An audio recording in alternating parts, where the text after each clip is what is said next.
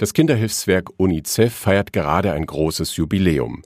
Popstar Rita Ora dazu in einer UNICEF-Botschaft. 2019 ist ein wichtiges Jahr für Kinder auf der ganzen Welt. Vor 30 Jahren haben die wichtigsten Länder der Welt versprochen, alle Kinderrechte zu schützen, die in der UN-Konvention verankert sind.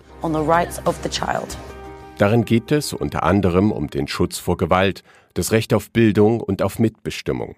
Um dieses Recht auf Mitbestimmung kümmert sich seit mehr als zehn Jahren ein Verein aus Stendal und ist damit ein Vorreiter in ganz Deutschland.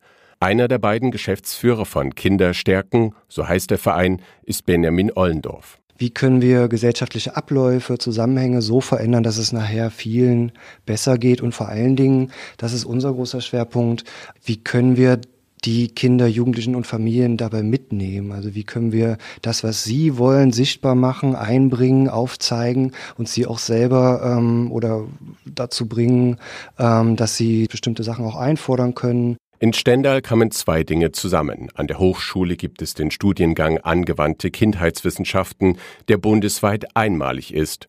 Damit gibt es viele Studenten, die sich mit den Wünschen und Ideen von Kindern auseinandersetzen. Zudem muss sich die ländliche Region seit Jahren mit der drängenden Frage auseinandersetzen, wie macht man die Altmark so lebenswert, dass junge Leute da bleiben oder irgendwann wieder zurückkommen? Das nahe Tangerhütte etwa hat ein großes Problem. Seit 1990 hat die Einheitsgemeinde mehr als ein Drittel ihrer Einwohner verloren. Die Europäische Union hilft mit Geldern aus dem Sozialfonds, Projekte gegen die drohende Landflucht zu stemmen.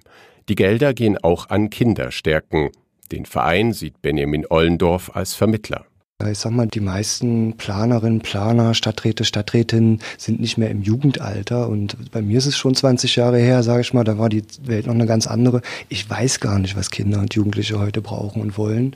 Und da ist es wichtig, um nicht an ihnen vorbeizuplanen und wirklich die Bedarfe zu treffen, die ja so wichtig sind, wenn wir sie halten wollen, sie auch mitzunehmen und sie halt zu fragen, was ihnen wichtig ist, was, was ihre Perspektive darauf ist und was sie da brauchen. Ein Instrument dafür sind sogenannte Kinder- und Jugendkonferenzen. Projektleiterin Maria Burkhardt. Das sind die Kinder und Jugendlichen auch die Gastgebenden. Die legen den Ort fest, den Rahmen. Wenn sie es gerne im Rathaus machen möchten, können sie das. Aber wir hatten schon welche im Jugendclub oder in Freizeitzentren, dass sie gesagt haben, da fühlen sie sich wohler und laden sich dann, ähm, beziehungsweise mit Unterstützung natürlich, äh, die, das Ordnungsamt und die Verwaltung ein, wer quasi auch für diese Themen zuständig ist, die sie herauskristallisiert haben. Beide Seiten, Kinder und Kommune, reden dann darüber, was möglich ist und was nicht. Das sind in den meisten Fällen sehr realistische Wünsche, etwa ein Fangnetz für den Fußballplatz oder ein Zebrastreifen für den Schulweg. Einer, der schon bei zwei solchen Konferenzen dabei war, ist der Bürgermeister der Einheitsgemeinde Stadt Tangerhütte, Andreas Brom. Für ihn sind diese Treffen ein Anfang. Wir sind noch weit weg vom, vom Anspruch aus dem Kommunalverfassungsgesetz, wo wir die Interessengruppen mithören müssen ähm, weil es auch schwierig ist, ich sag mal, auch zu signalisieren, ähm, wir haben euch zwar lange nicht zugehört, aber jetzt sind wir da. Habe selber die Erfahrung letztes Jahr gemacht, eine neunte Klasse gefragt, ich lege mal immer gerne 5000 Euro hin. Was machen wir damit? Und die Jugendlichen waren überfordert. Ganz selbstverständlich, weil wir sie noch nie gefragt haben. Aber es reicht nicht aus, nur zu reden. Kinder und Jugendliche wollen auch Ergebnisse sehen, sagt Benjamin Ollendorf. Dafür wird auch extra ein Patenschaftsvertrag unterschrieben.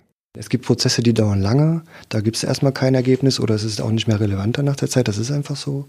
Wenn das geht, machen wir das auch. Ansonsten ist es halt so, dass dann die Ansprechperson in der Stadt ja ist mit diesen Patenschaftsverträgen. Also es übernimmt jemand diesen Vertrag, ich kümmere mich darum, mich könnt ihr ansprechen, hier ist auch mein Kontakt und versucht dann auch wieder diese Rückmeldung zu geben, wenn das erledigt ist. In der Innenstadt von Stendal geht Sebastian Vaupel von der Arbeit nach Hause.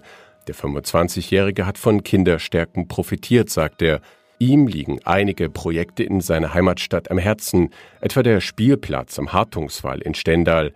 Über den konnte er mit dem Bürgermeister reden. Wir haben gesagt, der sieht halt nicht so schön aus, alles schon ein bisschen baufällig und so. Und ein paar Wochen später war ein großes Projekt dort, wo freiwillige Helfer der Stadt halt den Spielplatz schöner gemacht haben. Zum Beispiel neue Anstrich zum Beispiel, oder der Müll, die Glasflaschen, alles weg. Und seitdem wird auch vom Ordnungsamt zum Beispiel mehr Kontrolle geschaut, ob da also ob alles ordentlich ist. Die Jugendlichen haben da ganz konkret etwas bewirken können. Das sieht Tangerhüttes Bürgermeister Andreas Brom als einen Baustein im Kampf gegen Landflucht. Teilhabe heißt ja, ich nehme das an als mein Zuhause. Ich habe eine positive Kindheitserfahrung, die auch darüber andauert, wenn man mal zehn Jahre nicht da ist. Ob das wirklich funktioniert, ist schwer messbar. Immerhin, Broms Gemeinde hat zuletzt das erste Mal seit zehn Jahren wieder Einwohner gewonnen. Ein Erfolg im Kleinen.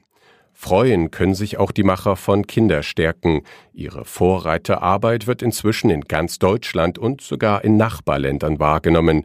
Der Verein vertritt mittlerweile sogar das Bundesland auf EU-Konferenzen. Aber eigentlich wünscht sich Projektleiterin Maria Burkhardt etwas anderes. Am liebsten würde ich meine Arbeit abschaffen, dass es uns nicht mehr braucht, dass es total selbstverständlich ist, Kinder und Jugendliche zu beteiligen. Mehr zum Projekt finden Sie unter kinderstärken-ev.de. Dieser Podcast der lokalen Aktionsgruppe Uchte Tanger Elbe stellt die südöstliche Altmark vor. Er wird finanziell unterstützt aus Mitteln der Struktur- und Investitionsfonds der Europäischen Union im Rahmen des Programms LIDA CLLD.